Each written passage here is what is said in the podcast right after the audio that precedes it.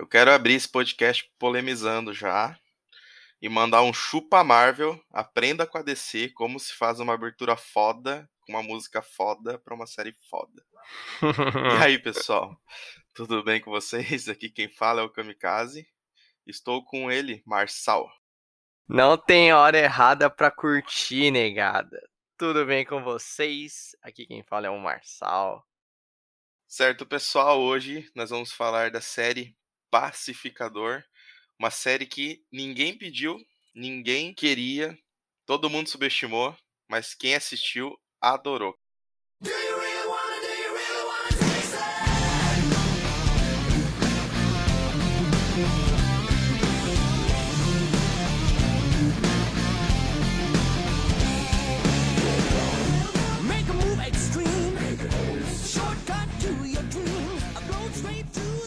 Vamos abrir esse podcast aí falando da série, né? A série é um é um gancho direto com o final do Esquadrão Suicida, né? Mostrando o pacificador que ele sobreviveu no hospital. O primeiro episódio justamente ele se recuperando, né? Recebendo a alta do hospital. Logo nos primeiros minutos a gente já percebe o tom da série. No que a gente tá se metendo, né? Mano, Exatamente. Primeira cena, você percebe nitidamente em que pés nós estamos, cara. James Gunn não pisa no freio, cara. Não, não, ele acelera aqui, ele engata a sexta marcha e vai embora, mano. No Esquadrão Suicida a gente trouxe que a DC, né, deu bastante liberdade para ele fazer o quê? Pra ele brincar. Tipo, parecia que o set era o playground do James Gunn. Cara, chega na série do Pacificador, o cara engata a sexta marcha e vai, mano, realmente. Ele elevou esse nível. Elevou demais, parça. Você é louco. Essa é uma série, mano, que nunca na vida a Marvel vai fazer algo parecido. Não, jamais. O Mickey nunca vai deixar. Não só a Marvel, mas acho que eu nunca vou ver uma série que escrache tanto violência, temas pesados. Palavrão, né? Nossa, mano, tem de tudo aqui, acho que eu nunca vou ver. Até nudes tem. Cara, supera The Boys. É, é em certa parte supera mesmo, cara. Aquela série que é galhofa, óbvio, né, James Gunn, mas que não mede esforços nisso aí, não, cara. Tipo, é uma série completamente adulta, não recomendável ver com a família. Não, não é pra ver com a família, com certeza. Se ver com a família vai ser meio estranho, tá ligado? A família inteira no sofá assistindo, de repente os caras falando de pau, tá ligado? E, cara, é, é uns assuntos, tipo, tem cenas que é vergonha alheia. A própria abertura é uma vergonha alheia. Mas é uma vergonha alheia tão boa, nossa. É, véio. mano, é engraçado pra caralho. Muito foda essa abertura, velho, vai se fuder. O que eu falei, mano, que a Marvel não conseguiu fazer em quatro séries aí, a DC veio primeira série dessa leva nova, né? Uma abertura decente, né? E já marcou, mano. Toda vez que eu escutar essa música, eu vou lembrar da, da série, tá ligado? Vou lembrar da abertura, vergonha alheia, coreografia galhofa. Mas já marcou, mano. Todo mundo adorou a abertura. Quem pula essa abertura já tá morto por dentro. Essa é verdade. Eu não pulei, cara. Nos oito episódios eu assistia todas as vezes a abertura. Essa série é uma série que eu subestimei ela porque eu não vi logo quando saiu, mas vira e mexe eu rolava no meu Facebook eu vi uns prints, né? Da galera compartilhando a série. E todo print que eu vi era uma piada de pau, mano. Aí eu falei, mano, essa série é só isso mesmo, mano? É só esse, esse galhofa, esse humor aí? Aí eu, eu meio que, porra, se for só isso, eu vou achar uma bosta.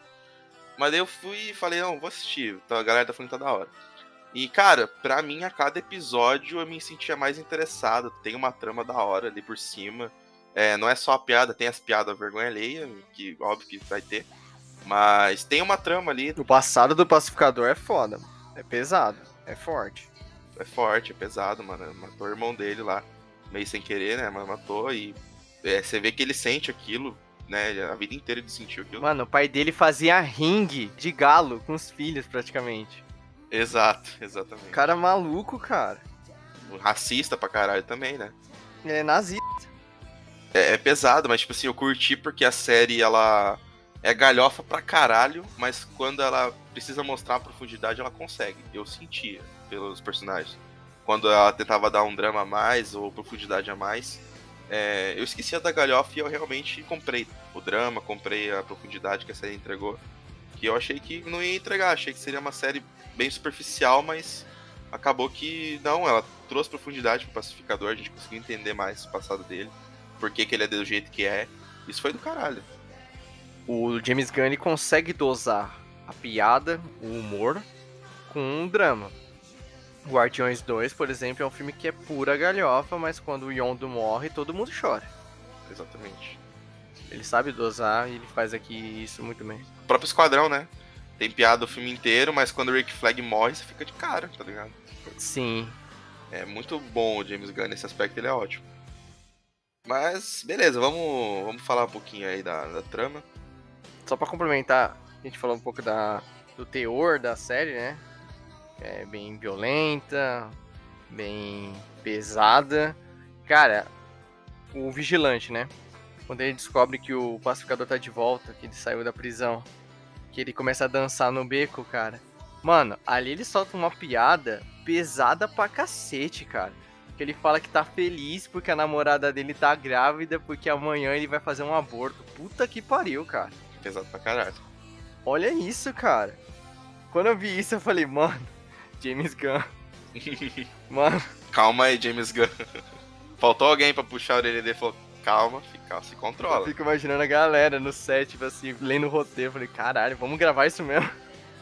O cara não tem freio, mano. Não. É aquilo, na Marvel ele tem freio, né? O Mickey freia o James Gunn. Não, você vai só até esse ponto aqui. Você não pode ultrapassar ele. Na DC, a galera dá o carro para ele e fala, vai tanto você quiser. Vai, filhão! E ele vai, cara. E ele vai e não para. Até o último episódio ele não para. É... Isso é da hora, você dá liberdade criativa pro, pro criador, tá ligado? É o jeitão dele, é o jeito dele. A gente tem vários tipos de diretores no cinema. E o James Gunn deixou claro que ele é o diretor maluco. Diretor maluco não tem regras para ele, ele coloca tudo na, na, na produção deles, precisar violência explícita, palavrão, drogas. Cara, só na, na cena inicial já mostrou bastante palavrão, drogas, zoando a Liga da Justiça. Cara, falando que o Aquaman transa com peixe. que viu no Twitter um cara, pô, o Twitter não mente. O maluco do Twitter, você acha que tá mentindo pra mim? Não, jamais. Sim. E ele aborda esses temas de maneira galhofa, mas também ao mesmo tempo quando ele fala sério sobre esses temas, ele também consegue. Né? Sim, ele usa humor para tratar temas sérios. Por exemplo, quando tá falando lá de é, do sexismo do pacificador, que a coisa fala, pô, com você é só isso, é só você falando de peito e bunda, é assim que você trata as mulheres, porque existe o um mundo, a realidade machista, onde os homens só olham as mulheres desse jeito, entendeu? Sim, ele, ele consegue dosar bem esses temas aí. E, tipo assim, sem ficar zoado por causa da piada, não é como se ele estivesse desrespeitando a parada, né? Com a piada ele consegue trazer uma reflexão sobre aquilo que acontece na sociedade. É que muitas das vezes o pacificador, ele, ele parece muito uma criança falando. Ele parece nitidamente um adolescente ignorante. Então ele faz umas piadas junto com o vigilante que parece dois moleque. É, dois adolescentes, né?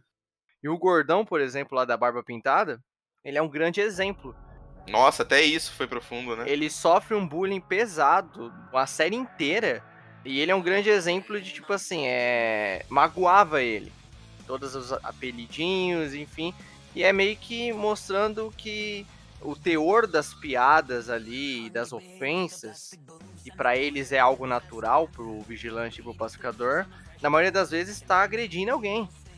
É a forma que o James Gunn também tratou esses assuntos mais sérios é muita coincidência ele fazer uma série onde aborda nazismo numa época onde nazismo tá saindo do armário. Entendeu? Então, tipo, ele usa o humor para também abordar temas que nos cercam. Isso é foda. Ele não dirigiu todos os episódios, né? Mas ele teve parte criativa envolvida em todos. Então, basicamente, a série, o roteiro da série inteira foi escrito por ele. E isso foi foda. Eu curti pra caramba a participação dele e como ele tratou esses assuntos. De maneira galhofa, mas ao mesmo tempo, quando teve que ser sério e teve que ter um apelo dramático, isso ele conseguiu também entregar. Eu adoro a parte inicial quando o pacificador tá conversando com o faxineiro lá no, no hospital. E ele, ah, você é o pacificador? E ele, sim, você é aquele super-herói racista. Aí ele, não, eu não sou racista. Tipo assim, eu falei, ó, ó a série já como vem tratando o bagulho de racismo, né? E realmente ela trata essa parada, né? A Adebayo é, uma, é a filha da Amanda Waller, né? E tem até um diálogo que o pacificador vai lá pra prisão para querer matar o pai dele e ela começa a falar pra ele, né? Do pai dele, que o pai dele é um racista e tal, mas que ele não precisa fazer aquilo. Isso é um ponto interessante porque é, ela fala, né, que tudo de ruim que tem no pacificador veio do pai dele. Entendeu? Que ele precisa se desvincular, por mais que é pai, por mais que é família e existe o amor dele pelo pai, ele tem que reconhecer que o pai dele é um baita de um filho da puta, uma pessoa horrível e que merece ficar preso. Tanto que o. Acho que é no terceiro episódio, o vigilante entra na prisão só pra matar ele. E tem uma cena excepcional, cara. Ele dá um pau nos caras lá que é foda. Foda pra caralho. Foda. O moleque só tem cara de nerd. É. Mó franzino, mas porra, deu um pau nos caras. Mas falando sobre o pai do pacificador, o personagem ele tá atrelado, tudo de ruim que tem nele é atrelado ao pai. E depois tem um questionamento por parte do vigilante que ele começa a falar: pô, você é racista, cara, você é racista porque seu pai é. E ele fala: não, eu não sou, meu pai só fornece os meus equipamentos, ele faz o meu capacete, os equipamentos que eu utilizo é o meu pai que produz, mas eu não sou racista, eu não compactuo com os ideais dele. Isso mostra que às vezes, cara, por mais que você tenha uma motivação interessante, uma motivação boa, por você estar tá perto de pessoas ruins, isso acaba respingando em você. Então você também vai ter a fama de ser uma pessoa ruim só porque você tá com essa pessoa ruim. Desde o início, cara, quando eu vi o pai dele tratando ele da forma que tratou, ele fala para ele: "Ah, acredito que você você é o meu esperma", ele fala. Então ele sempre tratou muito mal o filho dele. Desde o primeiro episódio eu falei: "Cara, esse maluco tem que morrer, velho". Só da forma que ele trata ali o pacificador, eu falei, mano, esse cara tem que morrer, esse cara é um bosta. Mas depois vai ficando claro, mais claro ainda, o tipo de pessoa que ele é. Quando ele morreu, foi até uma morte rápida, cara. Eu queria ter degustado mais, queria ter, que ele sofresse mais. É, mas como o pacificador é filho, ele não ia matar, estrangular, enfim, é fazer o pai sofrer. Ele fez uma morte rápida. Eu achava que pelo menos tomar uma surra do vigilante ele ia na cena da cadeia. É, eu também achei que acabou que não rolou, né? Mas o, o, Vigilante salvou o rabo do pacificador várias vezes também, cara. A própria cena quando o pai dele aparece como dragão branco lá, duas vezes o Vigilante salvou ele. Nossa, a parte que ele dá um pau no, no dragão branco, pega a granada e não tem hora errada para curtir e joga a granada em cima dele. Eu falei, caralho, mano. Salvou demais o pacificador ali. Ele mesmo se explodiu, né? Ele ficou todo fodido depois. Mas ele salvou. Foda. Cara, não sei como que ele sobreviveu ali, mano. A granada tá muito próximo dele. Talvez a armadura seja resistente, né? Ah, a armadura dele é de pano. Ah, mas não vai matar assim também, né, Marcelo? Não, não tô falando matar, mas, tipo, porra, jogava a granada mais pra frente, porque ficou bem embaixo dele. Parecia é. que ele, ele era o alvo. Parecia que ele ia se matar. É, parecia, né, que ele ia se matar. Quando ele jogou a granada e foi bem perto, né? Eu pensei, caralho, mano. Tem culhão, esse cara tem culhão, esse cara não tem medo de nada, mano o Vigilante, ele é o meu personagem favorito da série. Sem sombra de dúvida, ele é o meu, meu favorito, eu adorei ele. É, é umas coisas tão aleatórias que ele fala e que ele faz, que é muito engraçado, mano. Por exemplo, ele para entrar na cadeia. Ele vem puxando um lixo. Eu falei, mano, o que, que esse cara vai fazer, mano? As, umas atitudes que ele faz. você não entende, mano. Ele tá lá puxando um lixo. Os caras tudo olhando pra ele, os policiais na hora do almoço. De repente ele pega o lixo, joga na janela e deita no chão. E ele com o dedo lá. Mano, ele deu um pau nos caras e ainda fica mancando, mano. Saca? O dedo mindinho. Tipo, ah, o dedo mindinho a gente usa pra andar. É o dedo mais importante do pé. Eu falei, quê? Sim. E ele insistia nisso, né? Insistia nisso. Mas a cena do, que ele é preso é muito da hora, é muito engraçado. Ele podia fazer qualquer coisa, tá ligado? Podia bater no polícia, já tá ótimo. É, pronto. Não, ele foi lá, arrastou o lixo de um lugar pro outro pra bater na janela. E o cara tem culhão, mano. Ele senta lá. O que, que vocês querem falar? Vamos falar sobre a, a importância do negro nos Estados Unidos? Uh, sim. Aí os caras olham de cara pra ele, tipo, o quê? Tudo bando de racista ali, do caramba. Eles veneravam o dragão branco por causa disso.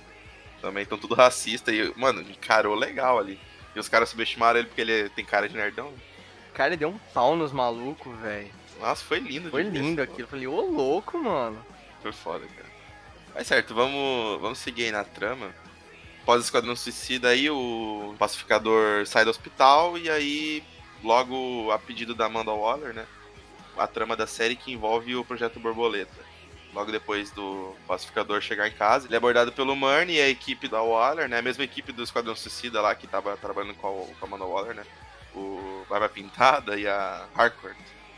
E eles têm esse projeto para ele e é aquilo, né? Se ele não aceitar, eles vão matar ele por causa do chip que ele tem na cabeça, né? Igual o Esquadrão Suicida mesmo. Ah, você vai fazer essa missão pra gente, senão você vai morrer.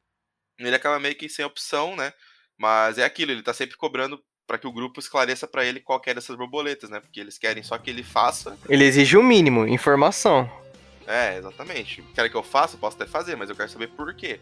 Por que essa borboleta? O que, que ela faz? Por que, que eu tenho que fazer isso? Mas eles acabam meio que vetando essas informações dele. Só tipo, ah, faça isso porque você tem que fazer. E ao longo da trama a gente vai descobrindo um pouco mais sobre essas borboletas. Mas. Vamos falar, vamos falar um pouquinho a respeito do grupo e esses personagens aí que estavam no Esquadrão Suicida e que agora tiveram mais aparição, né? Cara, eu gostei de todos ali.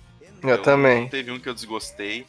Eu gostei muito da Debaio, da Harcourt, do Barba Pintada. Tipo, são todos personagens legais ali. Tem uma química de grupo entre eles ali muito, muito boa. Sabe o que, que eu mais gosto desse grupo, mano? é que estão sempre brigando e se xingando, mas, cara, a sintonia deles é muito foda. É. Sacou? Tipo, parecia uma família no final. Quando termina a série no último episódio, parece que tá todo mundo já entrosado. Aquela foto que a Hardcore tira deles, que depois o Barba Pintada vai colocar no porta-retrato. Nossa, mano, é... Sim. Eles criam um grupo de WhatsApp, né, pra conversar. É, criam um grupo de WhatsApp. Isso foi muito da hora, mano a sintonia do grupo é muito, muito massa, cara. É, eles se xingam, se zoam, né? Até o Barba Pintada ele se sentia. Ele se magoava, né? Quando o vigilante e o pacificador ficavam zoando ele. Mas em nenhum momento ele baixou a bola, tipo assim, ah, não quero mais falar com você, né? Ou você é babaca e tal. É. Ele sempre aguentou de pé, né, a zoação. E no final a gente viu que ele realmente se abriu. E, porra, deu pra sentir pra caralho por ele ali. Foi útil. Foi, mano. A cena dele pegando a motosserra e abrindo o gorila no meio. Falei, James Gunn do céu, velho. É, esse é você. O caramba, não tem limites, mano. Abrindo o gorila com a motosserra foi demais, cara. Muito bom. Cara, eu vou falar um negócio pra você. Já adoro John Cena. John Cena. Já adoro. Ele é um puta de um ator. Eu gosto muito dele, ele atua pra caralho. Ele consegue entregar em momentos de galhofa, consegue entregar em momentos de drama quando ele tá dançando lá, escutando música, lembrando do que ele fez com o irmão e depois ele cai no chão e começa a chorar, eu acho foda. Ele tocando piano. É, ele mesmo tocou. Mano, o, o John Cena é um, ele é um mundo da porra, né, mano? Porque o cara atua, o cara treina. Tem um corpão do caralho, né? O cara toca piano. Faz tudo, mano. É um mundo da porra, né, mano, o John Cena. Ele atua bem. Ele não é aquele você consegue lembrar aqui de algum ator que ele era de outro ramo? Acho que. Vai, vou dar um exemplo do Jared Leto. Eu não acho ele um bom ator. Eu acho que ele funciona na música. O Henry Starr também. Eu acho que é outro ator que funciona na música. Existem atores que tentam a carreira em atuação e que não dá certo, cara. Que não atuam bem. Tá legal que o, o John Cena vem do WWE, que é atuação. é, tem o pessoal brinca com isso, né? Ah, ele já atuava na WWE, então pra ele é de boa.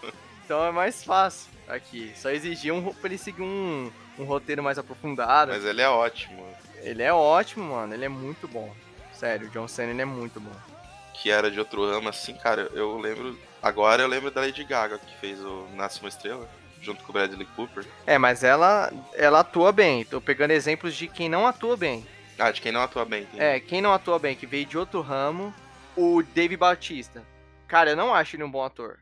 O Drax. É, ele também era da WWE, né? É, eu também é outro que eu não, não acho um bom ator.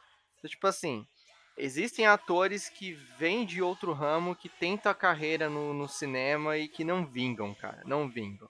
O John Cena, ele, eu acho que ele tá entregando. E eu acho que aqui na série do Pacificador exigiu mais dele porque ele é o protagonista.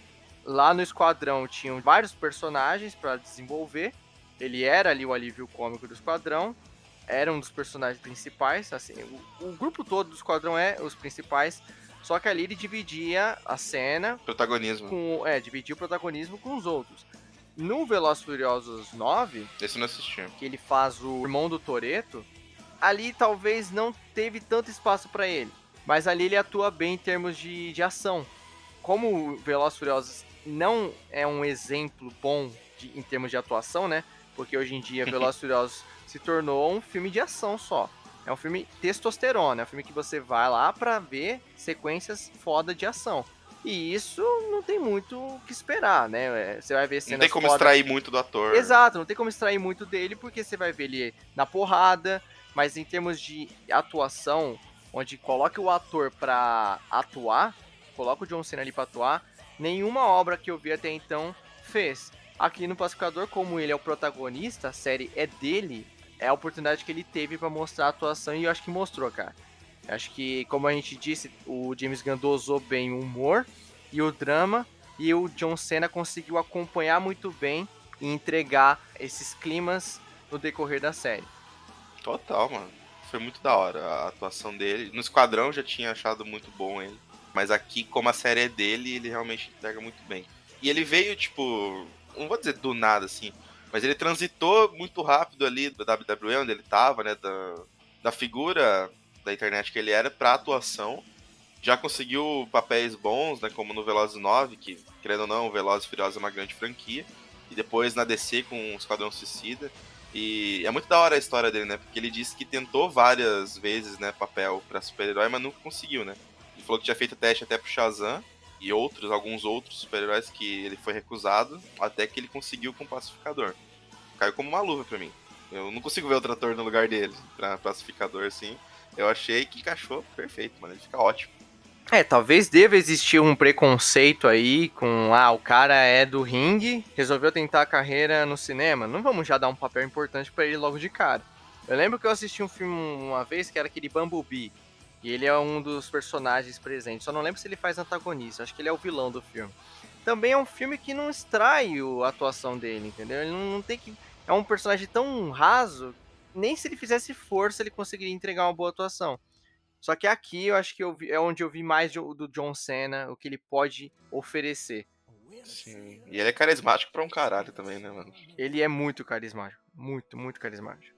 O John Cena é aquele cara que eu queria cumprimentar e trocar só 5 minutos de papo, cara. Não precisa mais que isso. Vai ser uma resenha fodida. O cara é muito carismático. Mano, ele tem cara de ser mó firmeza, mano. Já curtia, tipo, quando eu jogava no, no Play 2 WWE, ele era um dos meus personagens favoritos de jogar. E quando eu assistia era legal ver ele também. Eu gostava muito de ver as lutas dele. Tudo bem que é encenação, né? WWE eu só assisto por causa dele, mano. Se eu for procurar pra ver umas lutas de WWE, tem que colocar John Cena. Cara, as lutas dele com o D-Rock, nossa, é muito engraçado. é, da hora. Aquele meme da cadeira, você já viu? Já que ele recebe um presente, é muito engraçado. Aham. E o cara, abre aí, abre aí, daí ele abre isso aqui, daí ele abre lá. Aí ele olha assim, olha pro cara dar uma risada, muito engraçado, mano. Ah, o cara é muito foda. Continuando aí sobre, sobre a trama. Ainda no primeiro episódio a gente tem o primeiro confronto do- dele com um- uma borboleta, né? Ele acha a mina lá no barzinho. Aí tem uma puta cena de sexo.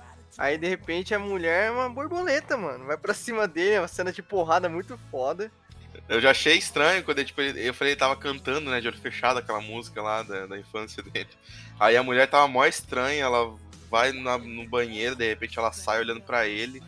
Aí vai na cozinha, assim, a direção é muito foda, né? Sim, cena. porque é um, é um plano sequência, não é? Tipo, ele tá cantando e você só vê ela andando lá no fundo, abrindo a gaveta da cozinha, pegando uma faca, se escondendo atrás da pilastra. E ele cantando lá de boa. E você, caralho, para de cantar, seu filho da puta. A mulher vai te matar. E aí tem a cena de luta, ele lutando de cueca, né? Mostrando o shape ali, mas foi muito engraçado. Isso eu acho que é uma exigência do John Cena. Ele fala, mano, toda obra que eu participar eu tenho que mostrar meu shape. Não treino tudo que eu treino. Ô, não tem como você melhorar o contraste aí desse raio-x aí, porque tá, tá- eu, tô, parecendo um frango. Parece até que eu só treino os braços. Pô, eu não treino tudo isso pra ficar desse jeito. Inclusive ele mata a borboleta com o capacete. Isso foi da hora, o recurso do capacete. Tem vários capacetes, né? Cada um com. Uma feature diferente. Mas, mano, a, a mina lá, velho, ela rasga ele todinho, né, velho? Enche ele de facada. Deixa ele fudido. A resenha no, no, no set deve ser, deve ser demais. cara. Deve ter sido enorme. Eu quero ver o making off dessa, dessa série. Eu vi make off da abertura, foi muito foda. Sério, mano, eu quero ver o da abertura, porque, mano, eu fico pensando, cara, como é que esse- esses atores não deram risada, mano? Porque eles estão seriaço. É, mano, eles estão sérios, né? É que a, a parada da abertura é que eles estão sérios como se fosse uma boa coreografia. Mas é ridículo. Sim, é ridícula. Mas é aquela ridícula que, mano, eu tava vendo o último episódio e aí eu falei, putz, na última vez que eu vou ver essa abertura. Tô triste já. Mas não vai ser a última porque foi renovado pra segunda, né? Então. Acho que é a primeira série, cara, que eu quero que tenha várias temporadas. É impressionante, porque geralmente eu, eu falo aqui no podcast É. que eu não gosto quando a série se estende demais, mano. Tipo, fica com várias temporadas, porque uma hora os caras, né, às vezes não tem história pra contar. Mas essa daqui, cara, eu quero que tenha várias. Eu quero que tenha várias.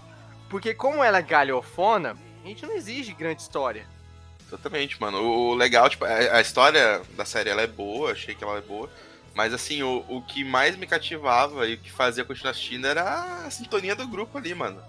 Personagens. Aí também teve a primeira operação, né, do. pra assassinar aquela família, que era borboleta já. Que é o episódio que aparece. Se não me engano, é esse episódio que aparece o mestre judoca, né? Ah, o Yuji Tamashi. O Yuji. Nossa. Mano, Igualzinho, isso- mano. eu ria tanto com, essa, com esse polegar aí. Polegar. Esse gnomo. Esse não. Mano, eu ria tanto com esse moleque. Tava sempre comendo um Cheetos. Sempre. Sempre comendo cheetos. Mano, Ele só queria comer os cheetos dele, mano. Ninguém deixava. mano, ele até deu um pau no pacificador com Cheetos, mano. E o pau que ele dá pros caras lá na frente do supermercado? Na frente do O mercadinho. cara zoando ele, ele só quietão comendo Cheetos. Aí depois ele dá um pau nos caras e continua. Mano, sabe o que é engraçado? Na cena que ele se solta, que o pacificador vai atrás dele, saca? No estacionamento, que ele leva um tiro no, no peito da Adebayo. É engraçado que quando o pacificador tá procurando ele, passa um. Sabe nos filmes de Velho Oeste que passava um feno rodando? Aham, sim. Passa uma embalagem de Cheetos. Cara, o James Gunn é genial, mano. James Gunn é muito foda, cara, muito foda. Ele faz um take, cara, um plano aberto com um pacificador no meio, olhando pra frente, com um monte de carro no estacionamento, ele procurando o, o gnomo. Aí só a embalagem de Cheetos passando. com vento, saca? O vento levando a embalagem de Cheetos. Mano, eu, eu rachei, cara, eu rachei. Sim. Falei, cara, o James Gunn é muito engraçado, velho. Cara, é genial, mano. Não tem como. Ele pensa em cada aspecto do, do, do- do bagulho, mano. É genial. Esse episódio foi da hora. Deu, é, mostrou, na verdade, tipo assim, a questão do comportamento, né? De quem tava com a borboleta. Que eles normalmente agiam na frente dos outros como se fosse uma pessoa normal. Mas quando eles estavam sozinhos, né? Eles tinham outro comportamento.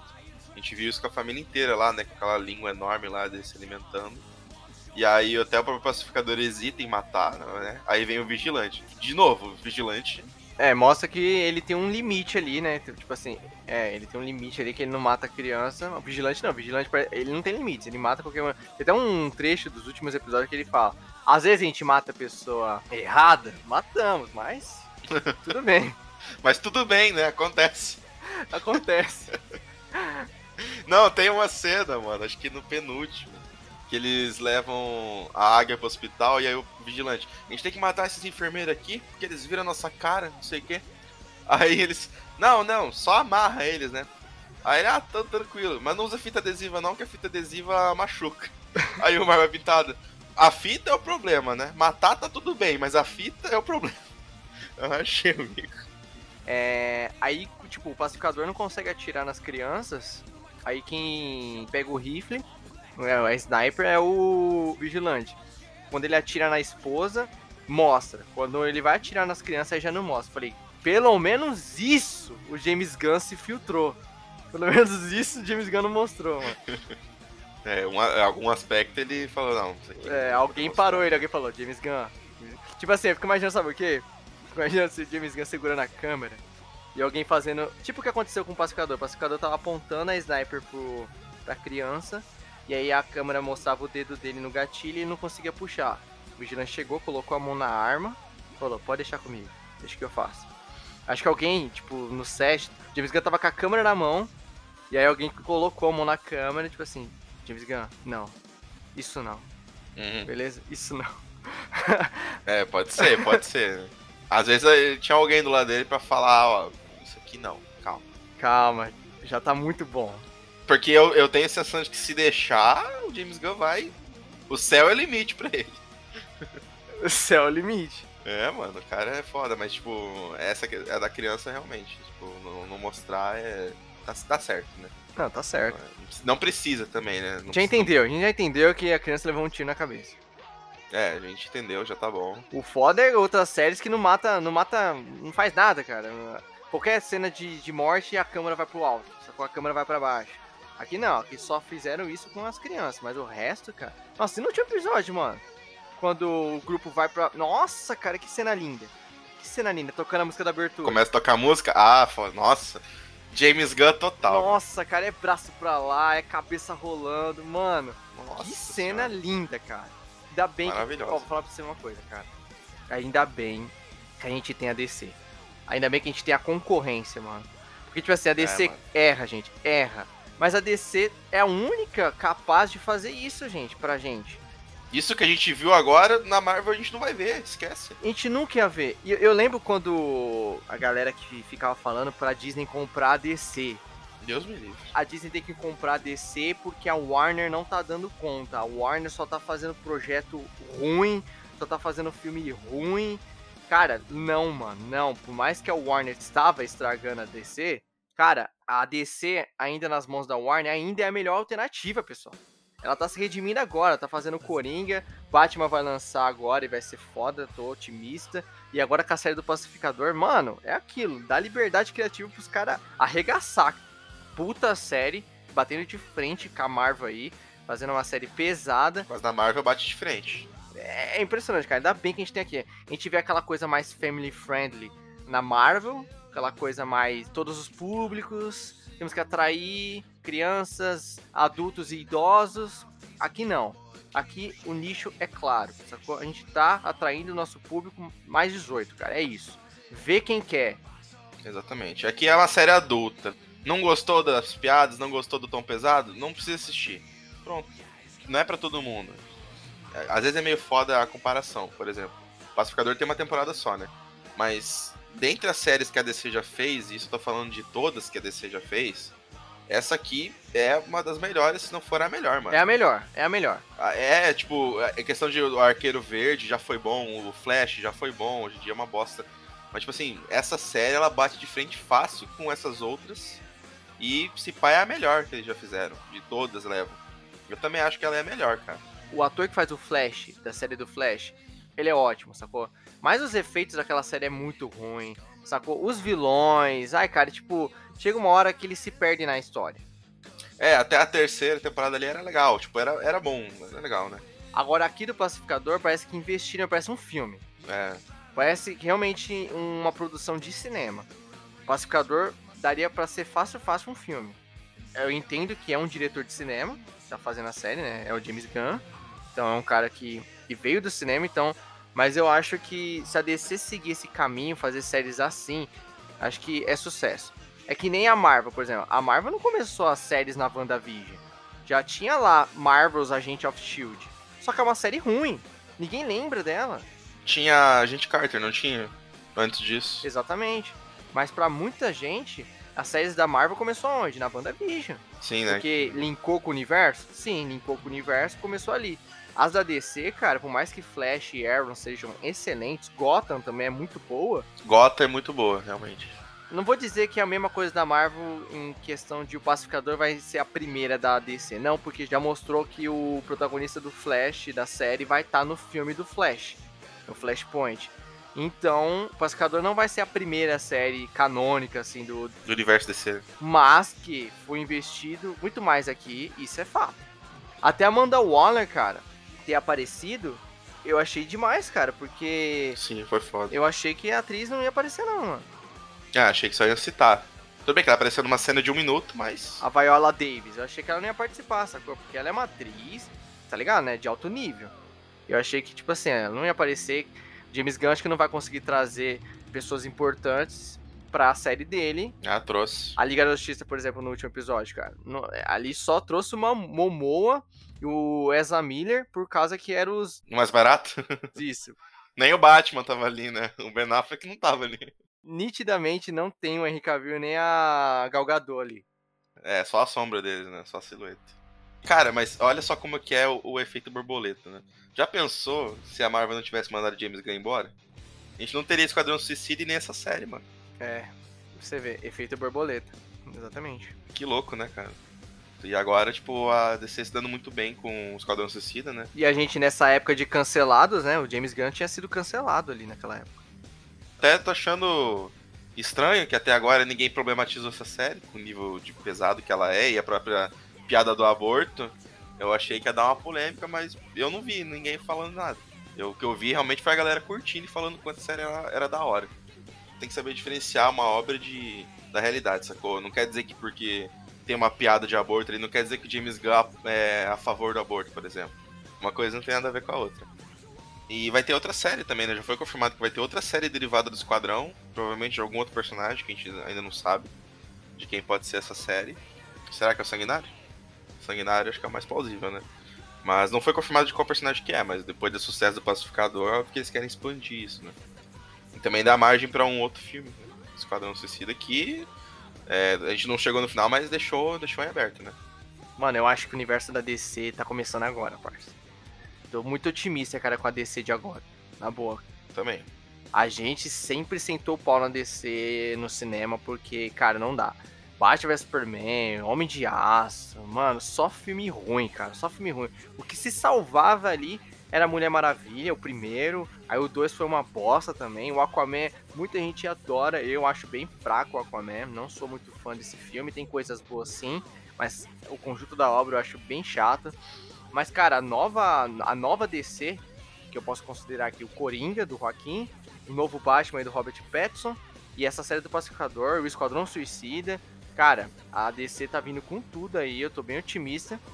Se eles começarem a trazer séries assim, não focando em universo compartilhado, não precisa focar nisso. Faz esses filmes one shot que né, ela tá fazendo com o Batman.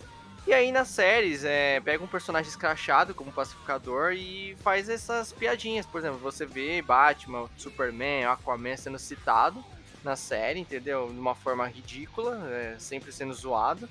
Cara, é fora, é interessante. Você mostra que tá no mesmo universo, você mostra que eles existem ali na série do Pacificador, mas não precisa necessariamente mostrar eles e mostrar, deixar claro que é um universo compartilhado. Exatamente, concordo, concordo muito com isso aí. Até porque é, fazer esse universo que nem a Marvel tem hoje, a Marvel, o que ela tem hoje e o que ela tá conseguindo fazer com essa questão de multiverso e esses filmes de personagens aleatórios, ela tá conseguindo fazer agora por causa de tudo que ela construiu lá atrás, né? A DC ainda não, não chegou nesse nível de construção. Ela tentou, mas não deu certo. Então eu acho que ela não, não deve começar a fazer isso agora. Mexer com tudo isso que a Marvel tá fazendo agora é querer chegar nesse nível. Eu acho que do jeito que tá fazendo, tá muito bom, mano. Pô, ela tem os personagens que batem de frente com a Marvel. Pô, só o Batman é um personagem gigante. Você fazer uma trilogia nova, vamos supor que se o Batman do Robert Pattinson seja uma trilogia, você mesmo assim você vai estar tá competindo lá em cima, mesmo sem ter um universo gigante que nem a Marvel tem. A gente não quer só um universo bom, a gente quer filmes bons. Exato. O próprio Esquadrão Suicida. Tem gente que fala que, ah, eu gostei mais do Esquadrão Suicida do que de Guardiões da Galáxia, por exemplo. Tem o mesmo conceito de grupo desconhecido, tem até o mesmo diretor. Preferi ver o Esquadrão, eu gostei mais do Esquadrão do que do Guardiões, e tá tudo bem. O Esquadrão é um ótimo filme, Guardiões também. Então você tá competindo ali, cara. Não tem muita concorrência. É só as duas que tem aí de universo de herói. Então não é como se fosse perder muito. Ah, não, a gente precisa de um universo compartilhado, igual que a Marvel faz. Não, cara, você não precisa. Só segue o baile e lá na frente o universo vai se tornar consequência. É. Faz os filmes do Batman, faz um filme de outro personagem e vai introduzindo eles no coração dos fãs e depois você une essa galera. A DC errou no que? Ela, ela quis juntar a galera muito rápido. Teve um filme do Superman, nem teve o filme do Batman. O filme do Batman já era com o Superman. E aí você quer que eu crie em mim um desejo de ver eles em tela só porque eu sou fã e sou leitor dos quadrinhos? Não, cara, não é assim que faz. É, mas aqui a gente já fugiu um pouquinho da, do assunto, né? A gente saiu do pacificador. Também vale, vale o comentário, né? Por causa desse universo DC aí, né? Que é concorrente. Mas voltando pro pacificador. Hoje eu sou DC7, cara. Hoje eu sou DC7. Parabéns, DC. O pacificador foi, foi do caralho. Só, só complementando, né? Tipo, a gente se decepcionou tanto com o Gavião. Aí vem a DC e nos presenteia com o pacificador, né? Por isso que eu adoro a concorrência, cara. Enquanto uma faz merda, vem a outra pra tirar o gosto ruim da boca de coisa merda que a gente assiste. Eu tava muito hypado pro Gavião Arqueiro. Foi uma merda, cara. Foi uma merda. Tipo, eu sabia que a Marvel, uma hora, ela ia cair do conceito dela. Que ela ia fazer uma série mais, mais mediana, porque tava vindo muito boa. Tava, tipo, uma sequência, uma crescente muito grande. WandaVision, Falcão, Loki. Tipo, cara, É. só série boa. Uma hora vai vir uma série ruim. Mas eu não imaginava que ia ser tão ruim assim, cara. Ainda mais Gavião. Eu apostei em outras séries, apostei em She-Hulk, talvez né, seria uma série mais chatinha. Mas não, cara. Gavião Arqueiro, cara. Foi logo a pior deles, entendeu? Aí vem a DC com o Pacificador e mostra pra mim que ainda tem, ainda tem série boa lançando esse ano. É, isso aí, mano. É, em seguida a gente tem episódio que eles vão lá até a fábrica, né? Que é o episódio do gorila. Pra resolver o BO lá. E aí a gente tem o uso de outro capacete, que é o capacete de visão raio-x. Achei da hora pra caramba. Você leva até um susto, né? Quando ele e a Deboyle invade o lugar lá. A Deboyle vai conversar com a mulher, o pacificador vem do lado. Mano, jump scare da porra, cara. Aham. Aí ele fala, eu tô com raio-x, né? Eu consigo ver a borboleta no cérebro deles. Mas também tomei um susto ali, viado. Não tava esperando. Isso, mano. Falei, tadinha da velha, mano. Pra que isso, cara? Aham. Ai, mano, esse episódio também foi muito bom, cara. Essa cena da fábrica é muito da hora. Parecia zumbi, né, mano? Os bichos correndo ali, os operários correndo na porta. E o, o pacificador fazendo um- uma granada, uma super granada com um míssil lá. Fez uma gambiarra de brasileiro ali. Eu achei muito da hora. Antes deles entrarem na fábrica, ela, a Harcourt e a Debayo tiram para o ímpar. Aí a Debayo vence, né? Se não me engano é ela que vence. E aí elas estavam disputando para o ímpar pra ver quem ia com o vigilante. Ninguém queria com ele. Era muito engraçado, mano. Tipo, só tinha ali o pacificador e o vigilante. Elas tirando para o ímpar pra ver que- quem perdesse ia com o vigilante. Eu achei o bico. Aí o cara chorando porque não podia usar a motosserra. Pô, meu sonho era usar essa motosserra. E depois ele vai achar ruim, porque ele vai falar, tipo assim, você não acha estranho que o Barba Pintada usou justo a motosserra pra matar o gorila 15 minutos depois de eu ter falado que eu queria usar? Óbvio que foi pra me provocar. Sim, foi muito engraçado, cara. Mas aí essa operação é muito da hora. O tiroteio que tem ali é muito bom. Ah, essa cena, a ação dessa cena é muito boa, cara. CGI do. Nossa, tá tudo muito bom. Do gorila, da explosão, nossa. Tudo que faltava o James Gunn trouxe, né? Eu vou colocar um gorila pra lutar contra eles, mano. Muito da hora, mano. É, cara, podia ficar ruim. Se se fosse qualquer outro diretor, ia ficar zoado. Mas o James Gunn, ele sabe fazer. Ele sabe, mano. Ele coloca de tudo.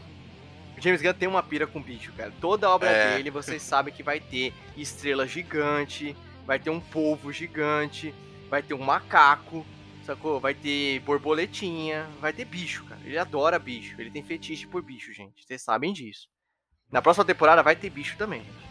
Guarde minhas palavras. Ah, certeza, certeza. Mas foi muito engraçado, cara. Mas e o gore, né, dessa cena? Gore total, quando o Bardo Pintada chega Porra, com a mano. motosserra, mano. Rasga o gorila no meio, é sangue jorrando pros lados. Nossa senhora, você olha assim e fala, caralho, tava precisando disso numa série de herói pra mim ver. Porra. Mandou muito bem, cara, o Barba Pintada.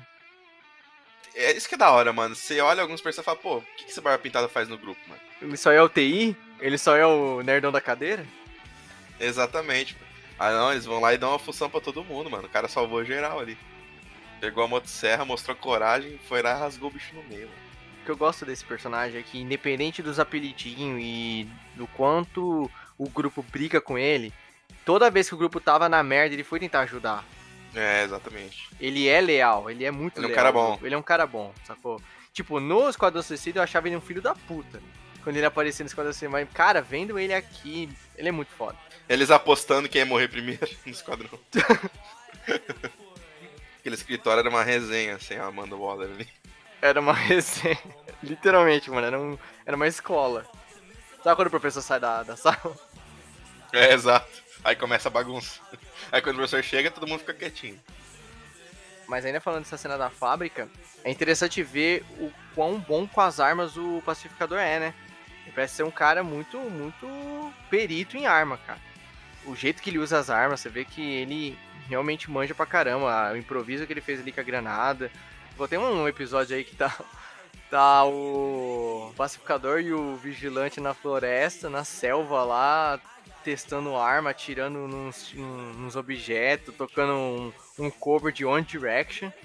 Você lembra dessa cena? Lembro. Um tá colocando objeto no pau e atirando, colocando na cabeça e atirando. Tem cada coisa nessa série, mas é muito bom, cara. E se não me engano, é no final desse episódio que a gente descobre que o Murny é um borboleta também, né, mano? Maior plot.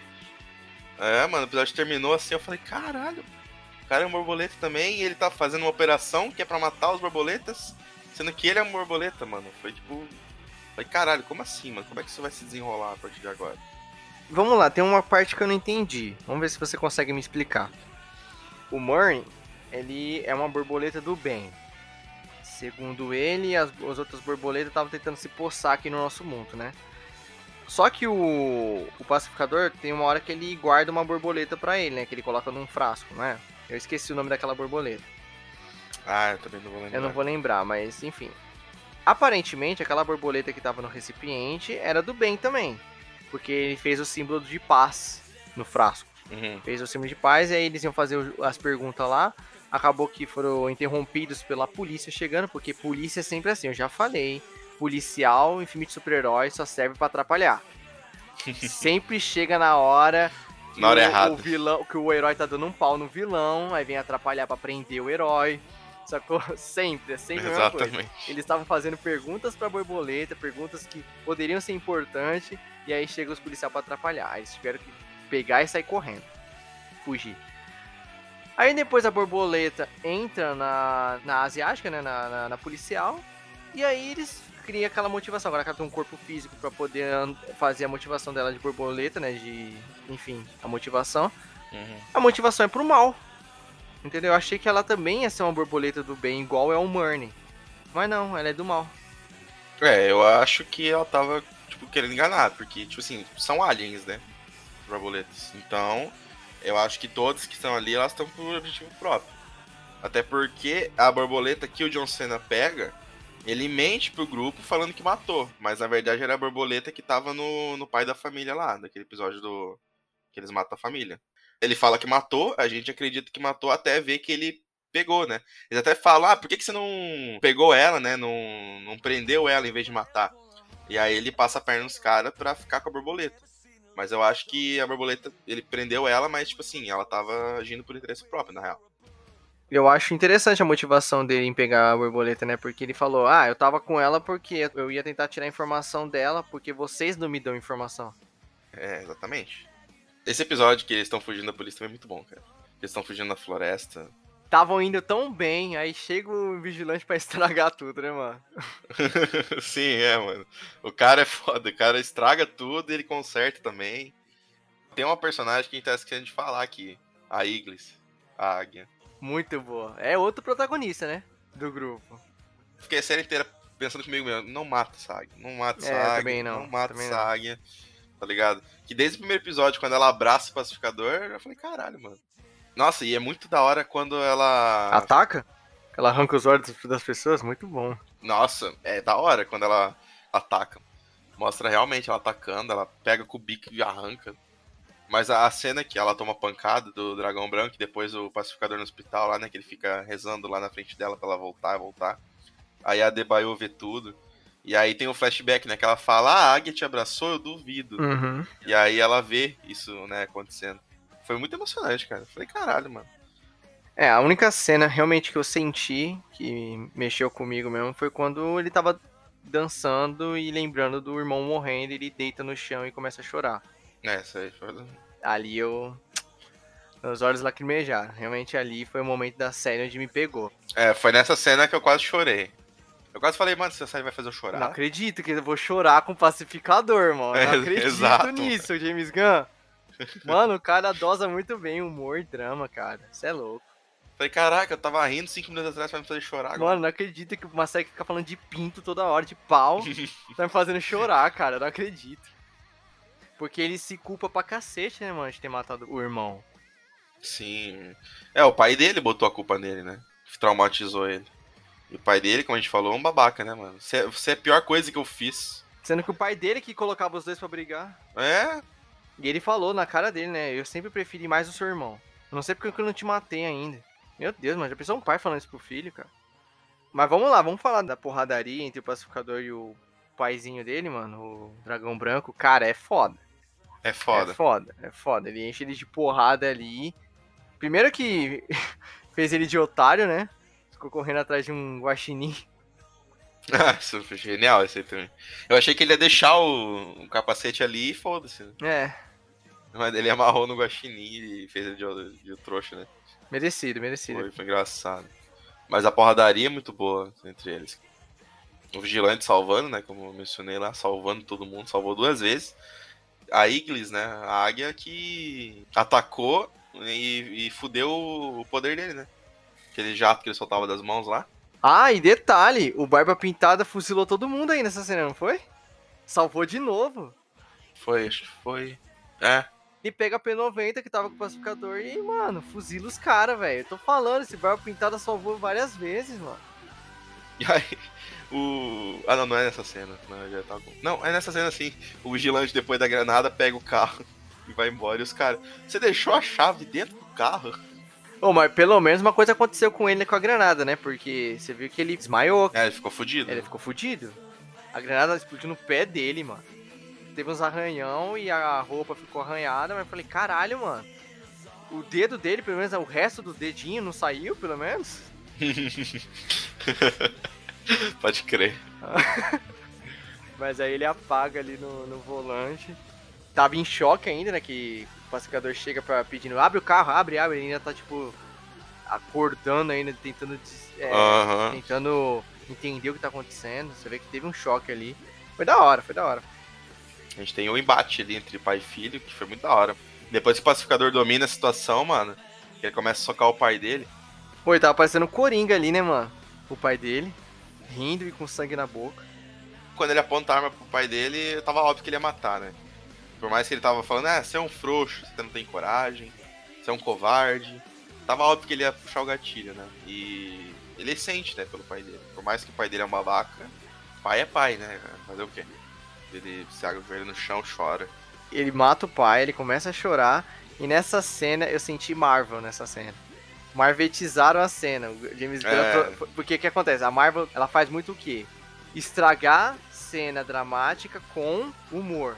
Porque às vezes você tá vendo o personagem chorando, momento de drama, aí vem a piada em seguida. A Marvel faz muito isso, que eu acho uma bosta, cara. James Gunn fez isso, ela ele marvetizou essa cena. Porque é uma cena ali pesada pro, pro pacificador, ele matou o próprio pai, tava ali chorando. Aí vem o vigilante e faz o quê? Piada. Por mais que teve piada nessa cena, eu ainda consegui sentir. Na, na Marvel, às vezes, o que acontece é que você não sente nada.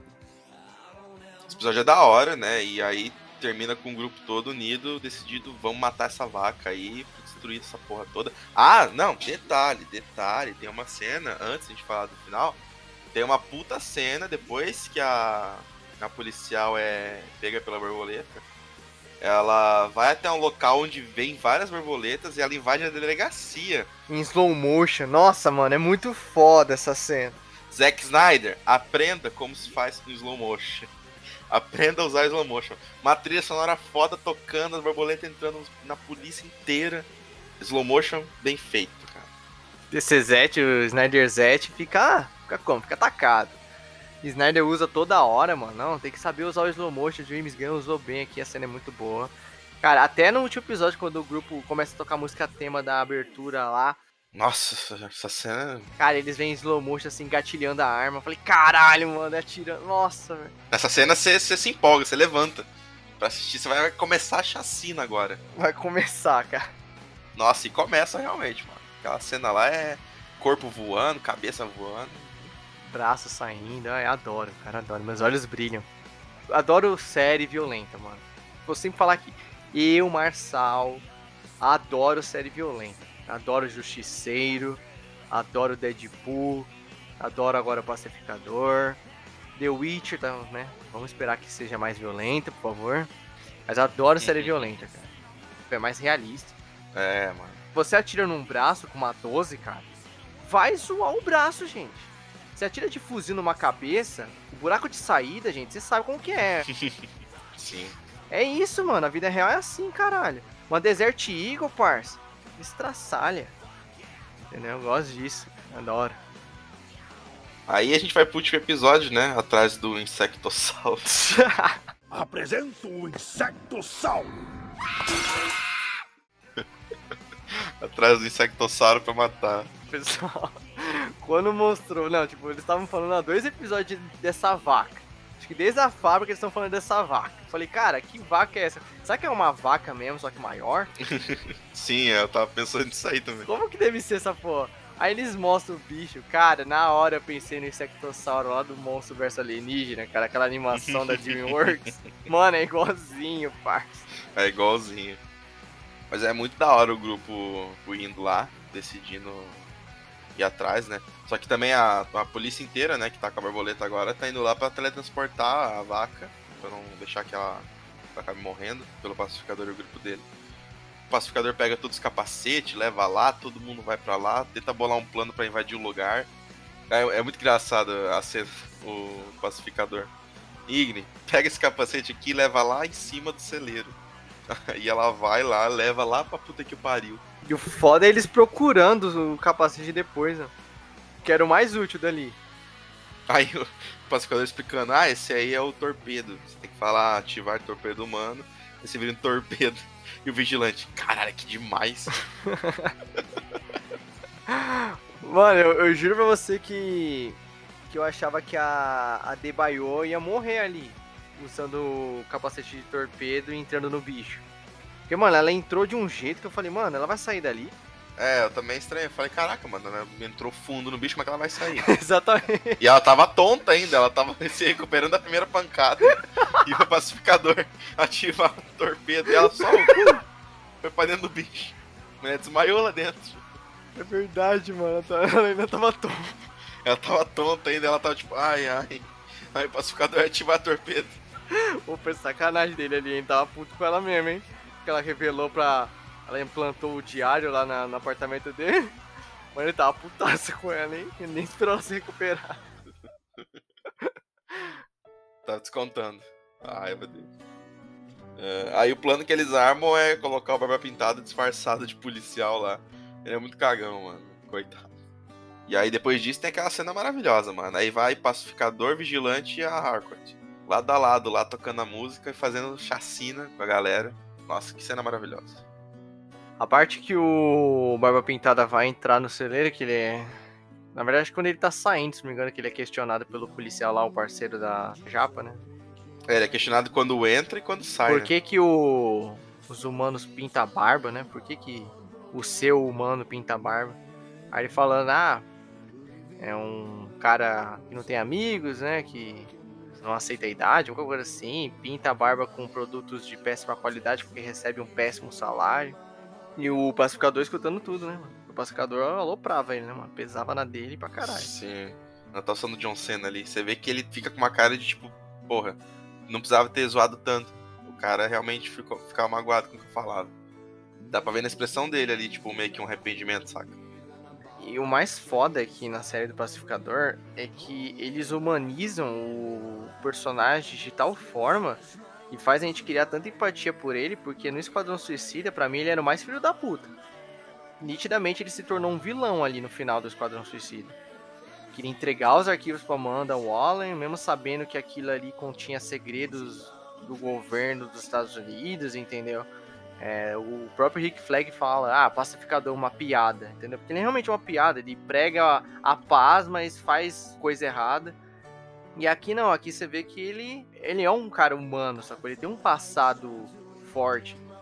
Tem um motivo para ele ser do jeito que ele é. E ele, no final, ele abandona a ideologia dele de ser o pacificador, tá ligado? A Japinha, quando fala para ele, vem ajudar a gente, pacificador, é, é, é, a sua motivação, você é o pacificador. Ele fala, ele vai lá e mata ela, porque ele desistiu disso. É, em nenhum momento ele se deixou levar pelo discurso dela lá. Ele tava decidido já. Ela joga a frase dele contra ele. Ela fala, tipo assim, você é o pacificador, você. É, como que é a frase dele? É. Eu trago paz, não importa quantas pessoas boas eu mate para isso. Que é um discursinho que ele tem desde a, do, do Esquadrão Suicida, que aqui ele abandona, cara. É, abandona total. Eles matam, né, o insectossauro. Eles matam um bicho, a Debaio fica coberta de gosma de tripa de bicho. Ela saiu fácil dali, hein? Saiu. Porque a pele desse bicho parecia ali que era bem grossa. Isso com o pau, o pau tava quebrando lá fora, né? O vigilante tomou um tiro, a Harcourt também tomou tiro. Eu fiquei com medo ali, mano. Eu achei que ela ia morrer. Começou a cuspir sangue. Por um momento eu achei que ela ia morrer, eu achei que eles iam matar alguém nessa operação. Porém, depois que o pacificador começou a levar ela, ele trocou de cena e ele foi pro hospital, eu falei, é, não tem sentido levar ela até o hospital pra morrer. Quando eu vi colocando ela na maca e um, um duto de respiração na cara dela, eu falei, ah, ela vai sair dessa. É, já ficou claro que ela não ia morrer. Como o Murney já tinha morrido, praticamente um membro do grupo já morreu. Então fez o arroz com feijão, que é terminar a temporada com um personagem pelo menos morto. Foi tenso ali, você teme pelos personagens ali. Pelo menos assim, tipo, eu sentia que ninguém tava seguro. Eu achei que qualquer um ali podia saco. Mas aí a gente tem um bagulho muito interessante que pode ser uma trama aí pra segunda temporada. Ou pro Esquadrão Suicida 2, não sei como a DC vai fazer. Que a filha da Amanda Waller joga a merda no ventilador, né, mano? É. Jogou a merda no ventilador ali, entregou a mãe. Fodeu a mãe, é. Falou que era uma investigação da polícia, que era uma investigação total sobre essas, essas operações ilegais. Caralho, mano. Entregou mesmo, cara. Pode gerar uma trama muito boa pra segunda temporada aí. Só que eu vou falar pra você, em momento algum eu vi tirar o chip da cabeça do pacificador. É, tem essa parada também. Eu, eu acho que vão acabar tirando. Ah, também acho. Eu acho que ele vai se redimir. Exatamente, ele acho que ele vai se redimir. E ele falando pra Debaio, né? Não fala pro vigilante, mas você é minha segunda melhor amiga. Meio que ele perdoou, né? E parece que ele vai ter realmente um relacionamento com a Harcourt. Ali eles dando a mão. Ele tá amadurecendo. Aos poucos ele vai amadurecendo. Rolou um crime entre os dois antes de ele tocar piano, né? Que ela revelou o nome dela, Emília. O pacificador era um tarado, né? Ele só quer ver comer. Mas ela não tava dando muita moral pra ele, mas dava pra ver que tipo, por fora ela não ficava com ele porque era realmente um crianção do caramba, né? Ela se valoriza, sacou? Tipo, ah, não é só porque ele é bonito que eu vou ficar com ele. Dá pra ver a evolução do pacificador aí, quem sabe agora ele desenvolva mesmo o relacionamento. Acho que agora ela vai olhar pra ele com, com outros olhos e ele também vai olhar ela não só querendo comer, né? transar com ela. Aí termina com o vigilante fugindo do hospital e o pacificador lá no trailer dele, né? Ele vê o pai dele de novo, fantasma lá. É, eu acho que isso vai ser uma trama da segunda temporada, né, mano? Ele ficar vendo o pai dele, né, como fantasma. Como se ele tivesse coisas pra resolver ainda, né, com o pai dele.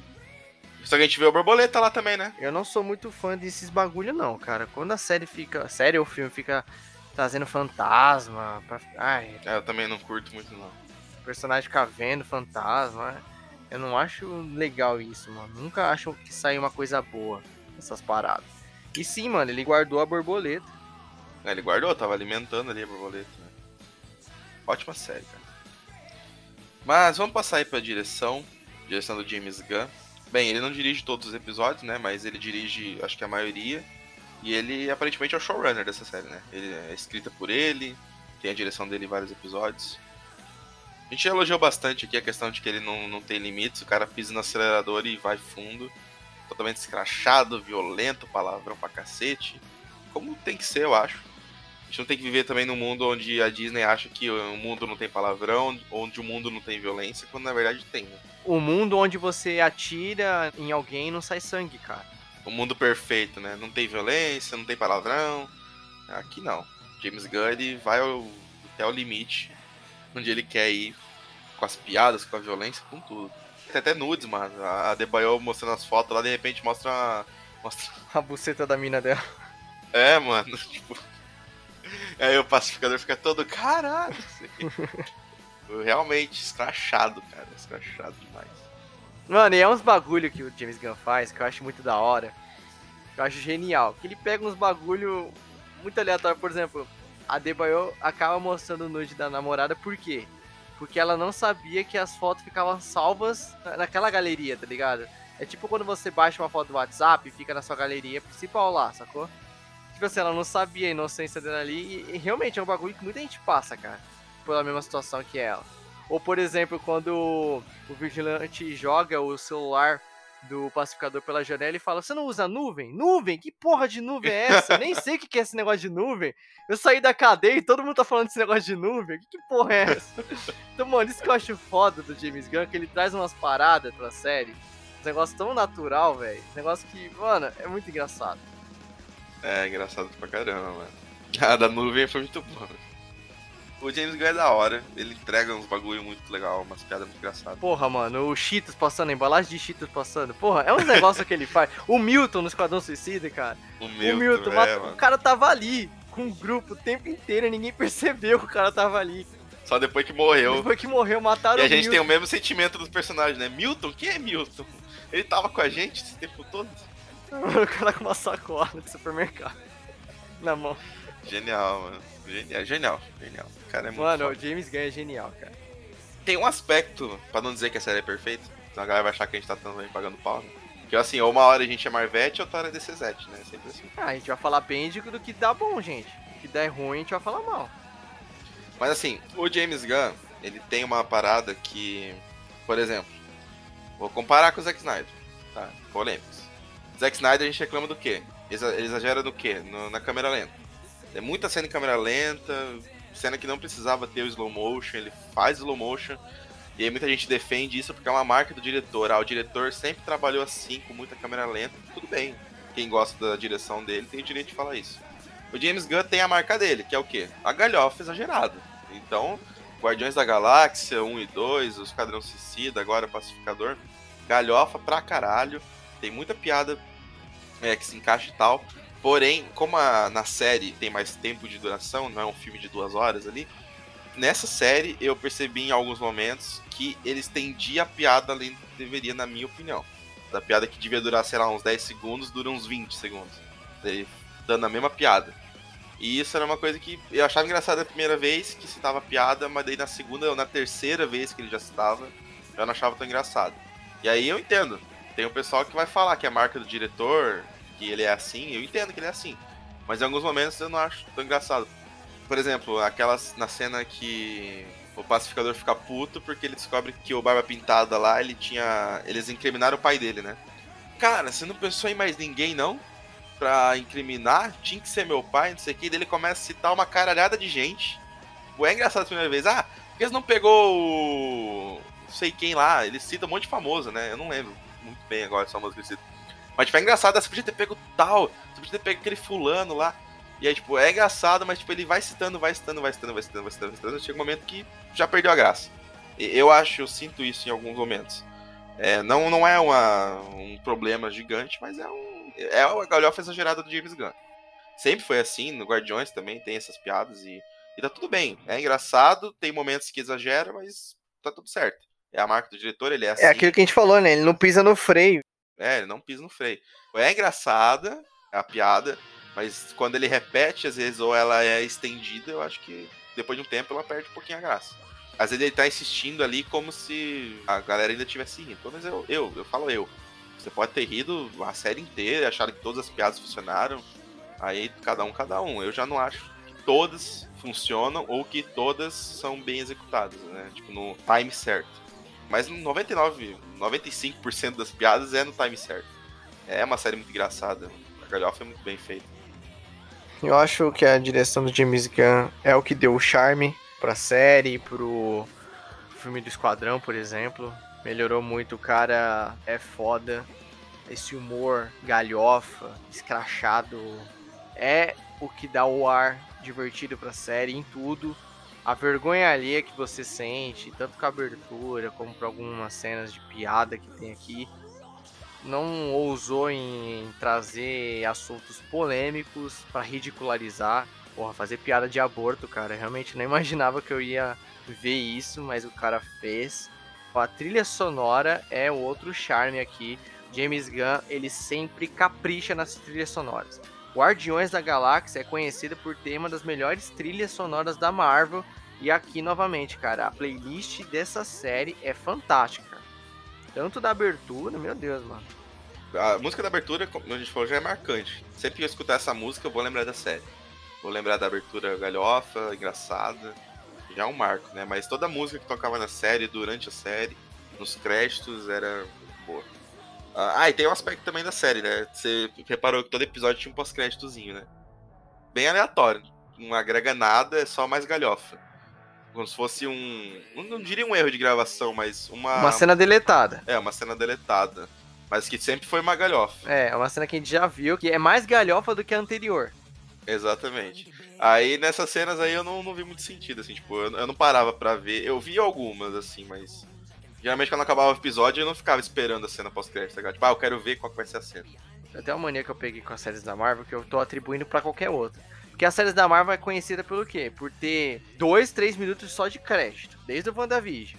Termina a série e fica lá três minutos. WandaVision é 10 minutos de crédito. E aí o que, que eu fazia com as séries da Marvel? Eu sempre avançava os créditos pra ver se tinha cena pós-crédito. Acabou que eu também fiz isso com a do Pacificador. Então eu via que tinha cena lá, eu sempre assisti, assisti todas. Acho que eu não vi todas. Eu vi, eu vi algumas, assim, que eu olhei. Eu falei, eu vou passar pra ver, né? Por mais que é DC, eu vou passar pra ver se tem pós-crédito, né? E realmente tinha, mas não era cenas que agregavam alguma coisa. Era só a galhofa. E aí a abertura, né? Como eu citei no começo, chupa Marvel, aprenda a fazer uma abertura foda. Essa abertura é muito da hora, não tem como pular. Ele foi lá no Jimmy Fallon, não foi? E falou, vocês não vão conseguir pular a abertura Eu duvido série." vocês pular a abertura. Ele falou lá no Jimmy Fallon. E não pula, cara. Não tem como pular. Você se conecta, essa coisa é muito engraçado e. É aquilo que eu falei, mano. Se você pula, você tá morto por dentro. Mas se você não gosta dessa abertura, você já tá morto por dentro. Seu senso de humor já foi pro caralho. Já. É, você virou uma pessoa ranzinza mesmo. Pessoa fria. DC já se mostrou anos luz à frente da Marvel nesse quesito de abertura. Hein. Marvel já teve quatro séries sem abertura. cara. E é aquilo que a gente já falou aqui. Uma grande série vem seguida de uma grande abertura. Vocês vão ouvir muito isso, hein, pessoal? Eu já falei isso umas 50 vezes aqui, a gente vai A repetir. gente vai repetir, cara. Ó, primeira série aí. Primeira não, né? Não é a primeira série da, da DC. Essa leva nova é a primeira, né? Vamos, eu diria que é a primeira, né? Mas é aquilo, mano. A Next DC. É, a Next DC. Já mostrou a que veio, né, com uma puta abertura, que todo mundo só falava da abertura, cara. Da série, mas da abertura também, cara. A galera falava da abertura. Eu ouvi mais falar da abertura do que da série quando, quando eu vi na internet. Galera compartilhava a abertura que eu me recuso a pular, é muito foda. Então, já mostrou que veio. A Marvel com quatro séries aí não conseguiu fazer uma abertura que seja decente, sacou?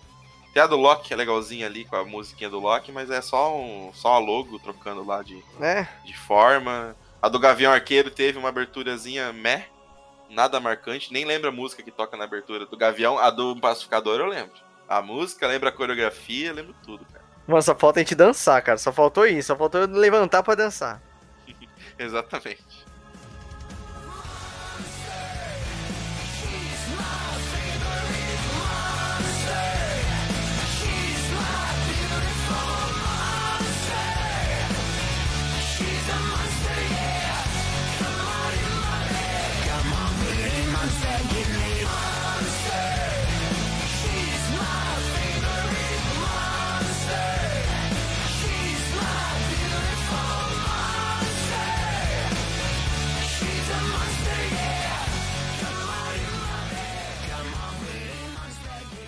Considerações finais a respeito de Pacificador.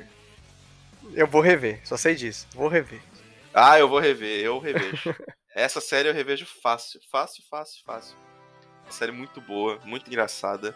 Que de um personagem que eu não conhecia, Pacificador. Fui conhecendo o Esquadrão Suicida. E por ser o John Cena também, que é uma, uma, uma figura que eu gostava, né? Já da WWE e agora ele se, se infiltrou aí na atuação com esse personagem também me cativava, né? Por ser o John Cena. Porra, o cara esculacha na série dele. O cara manda bem pra caralho. DC fez aquilo que a Marvel também já fez, né? Pegou um personagem que ninguém conhecia muito, né? Um personagem bem desconhecido e fez uma baita série, né? Uma baita obra aí. Todo mundo adorou essa série. Saudade, tá ligado? De ficar esperando a semana, assim, tipo, espero que chegue logo quinta-feira, sair novo episódio do Pacificador, porque eu tô muito empolgado, tá ligado? Eu quero ver a abertura de novo. Logo depois que a série acabou, ela foi renovada pra segunda temporada aí. Também tudo vai ser foda. Trazer mais alegria pra gente aí, muitas risadas, como James Gunn faz. Espero que continue nesse alto nível aí. Adorei a série. Sério, John Cena mandou muito bem. O cara é foda. Ele é carismático demais, atua super bem. James Gunn só mostrou o quão foda o cara é. E se você dar liberdade para ele, ele vai entregar uma obra foda. E a DC tá dando liberdade pro cara, até demais. Eu vi coisa aqui que eu não esperava que eu ia ver. Foi violento, teve muito palavrão, teve de tudo nessa série. Não é um demérito. Tudo isso só engrandeceu e fez a série ser tão marcante assim. Teve a galhofa, teve a vergonha alheia, que é coisa do James Gunn, mas cara, isso só fortaleceu a atmosfera da série. Os personagens são muito bons.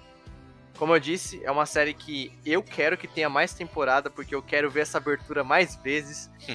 Acho que a parte mais triste de terminar Pacificador é que você não vai ver mais abertura, a não ser que você maratonar de novo. É. Então eu tô super ansioso pra segunda temporada. Quero ver de novo esses personagens, são muito bons. Tô muito otimista para os próximos projetos da DC. Eu acho que a DC tá conseguindo se redimir demais. Eu sempre fui um, uma pessoa que sempre criticou esse universo da DC, os filmes da DC, que eu falo do DCU, Batman vs Superman, esses filmes, né? Claro que Batman, o Cavaleiro das Trevas, esses filmes nem, nem se comparam, são os melhores filmes de heróis até então.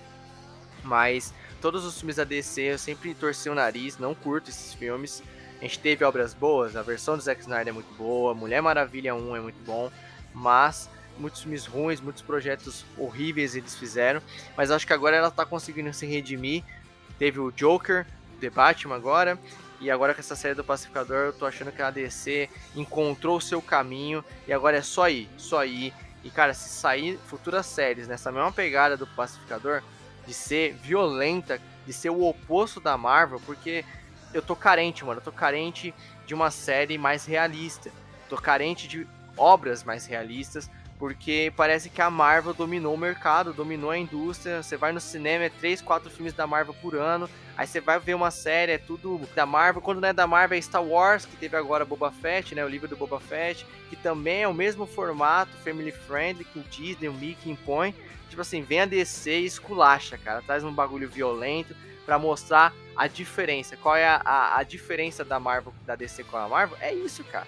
É isso. Porque ambas fazem obras de super-herói. O nicho delas é, é, claro, é semelhante. Mas o que, que elas têm para diferenciar é isso, mano. Uma aborda obras mais realistas e a outra não. Então, cara, eu tô feliz porque eu sei que o que eu não encontro na Marvel, eu sei que eu vou encontrar na DC. Eu tenho praticamente o melhor dos dois mundos para mim apreciar eu posso concluir de que eu tô otimista pra caralho, mano. Com a segunda temporada do Pacificador e com os próximos projetos da DC. Só falando a respeito da Marvel que você falou, e também comparando com a, a última série, né, que é a do Gavião Arqueiro, que era uma série que precisava de profundidade, como a gente citou, né, precisava ser algo mais sério, e não foi, foi galhofento pra caramba. Mas tem uma diferença aí, sabe?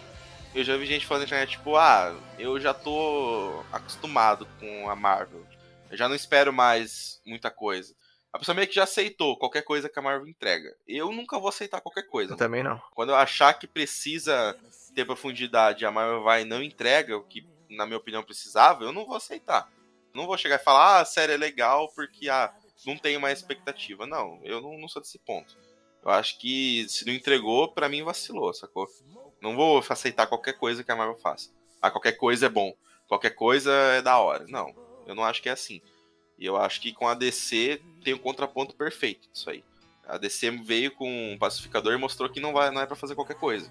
Eles foram ousados com o pacificador e tem que ser mesmo, cara. Tem que mostrar pra Marvel que, tipo, ó, a gente tá aqui, entendeu? Não relaxa não que a gente tá aqui. É, cara. A Marvel com certeza viu o sucesso do pacificador. Deve ter pensado, ó, os caras fizeram sucesso lá, hein? É tipo, a DC não bota medo na Marvel, né? Ela não botava medo na Marvel. Tipo assim, a Marvel devia olhar a DC de longe e falar, cara, não vai chegar na gente. E com o Pacificador, mostrou que, porra, olha o sucesso que a série fez, caralho. Olha o sucesso que os caras têm feito com o Joker. Olha o sucesso de pré-venda que tá sendo Batman. A DC tá mostrando pra Marvel, tipo assim, tá, a gente não tem um universo grande como o de vocês, mas a gente tem personagens maiores quanto o de vocês. Então se prepara porque agora a gente aprendeu. A gente aprendeu uma lição, a gente tá chegando junto, mano. E nós só tende a ganhar, pessoal, porque a gente fica no meio dessa briga de gigante, a gente é consumidor, a gente fica nessa daí, quem faz um filme melhor que a outra, quem faz uma série melhor que a outra. Cara, a gente só consome, mano. A gente consome obra foda, cara. que você quer encontrar no, na Marvel você encontra, o que você quer encontrar na DC você encontra, é isso, mano. Só precisa também existir respeito com os fãs, né? Porque o, o principal de tudo é os fãs. Os fãs que dá dinheiro para essas empresas, entendeu? Quando eu vou ver uma obra do James Gunn, eu já sei o que eu procuro. Quando eu vou ver uma obra da Marvel, eu sei o que eu procuro. Só para concluir, a concorrência que a gente tem aí é justamente isso que a gente falou. Por exemplo, Pacificador é uma série galhofa? É, mas tem profundidade dos personagens. Gavião Arqueiro é galhofa e profundidade zero. Exatamente, mano. Eu não sinto nada, mano, por aqueles personagens. Exato. Então, assim, essa é a questão. A gente foi pro Pacificador, viu profundidade, viu uma série galhofa, tem que ter a concorrência. A concorrência entregou profundidade. Isso vai fazer a Marvel olhar para eles e, tipo assim, pô, a gente chegou num nível, pode entregar qualquer coisa. Faz nosso padrão, faz nossa Fórmula Marvel aí que vai dar certo. E a DC tem que mostrar que não é bem assim, mano. Que a Marvel também tem que se esforçar para entregar algo bom, não achar que faz qualquer coisa aí que vai ser bom. Que a Marvel chegou nesse padrão. Faz qualquer coisa aí que vai dar dinheiro. Mas por que, que ela chegou nesse padrão? Porque ela sabe que não tem ninguém correndo contra ela. Exato. E ela não pode relaxar nesse ponto.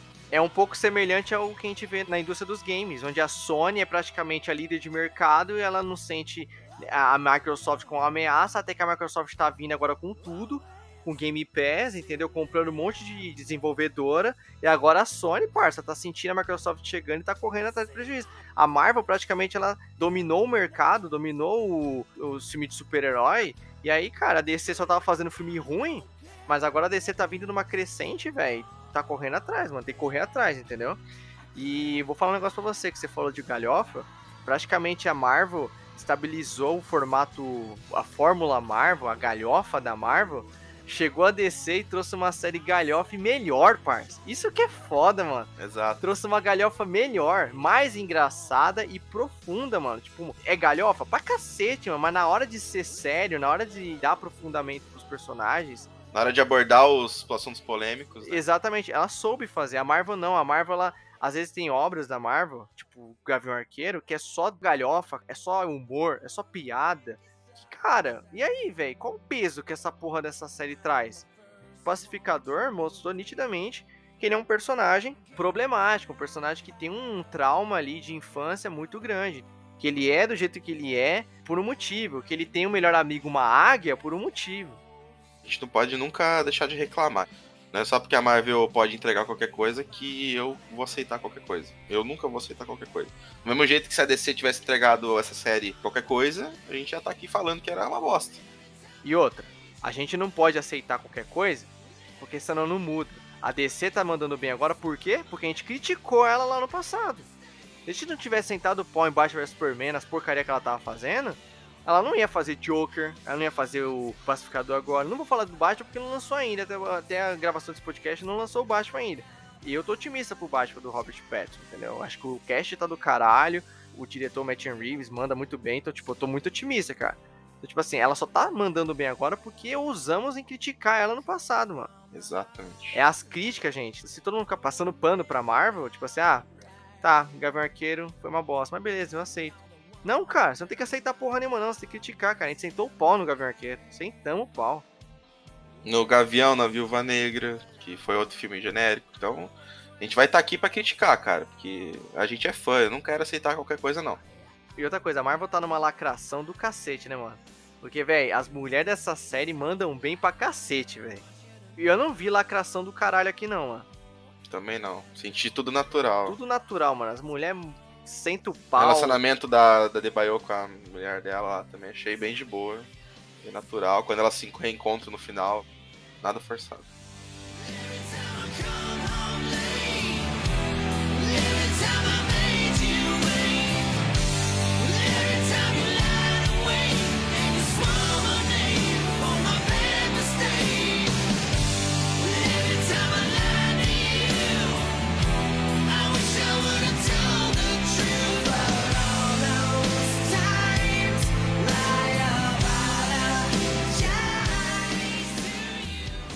É, então fechou, pessoal. Dissecamos tudo aí sobre Pacificador.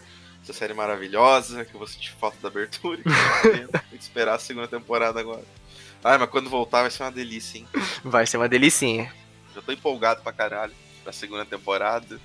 Tomara que venha quanto antes, mas também quero que os caras trabalhem com paciência pra entregar um bagulho da hora como foi a primeira, cara. Tudo pra ser foda. Não vi informação se James Gunn vai voltar, mas acredito Tomara sim, né? que volte, senão vai ser uma bosta. Fala mesmo. É, tem que voltar, tem que voltar. James Gunn tem que voltar. O cara tá trampando pra caralho agora, já tá trampando no Pacificador, já vai ter segunda temporada, já vai também trampar no Guardiões 3. O cara tá on fire, mano. O cara não para. Mas é isso, pessoal. Diga pra gente nas redes sociais o que vocês acharam de Pacificador. Siga a gente lá no Instagram, Observatório Geekcast, no nosso Twitter, Observatório GK, nossa página no Facebook também, Observatório Geek. Diga a gente pra gente o que vocês acharam da série, sugestões para próximos podcasts. A gente tá aberto aqui, qualquer coisa. É, feedback também sobre o canal e tamo junto aí.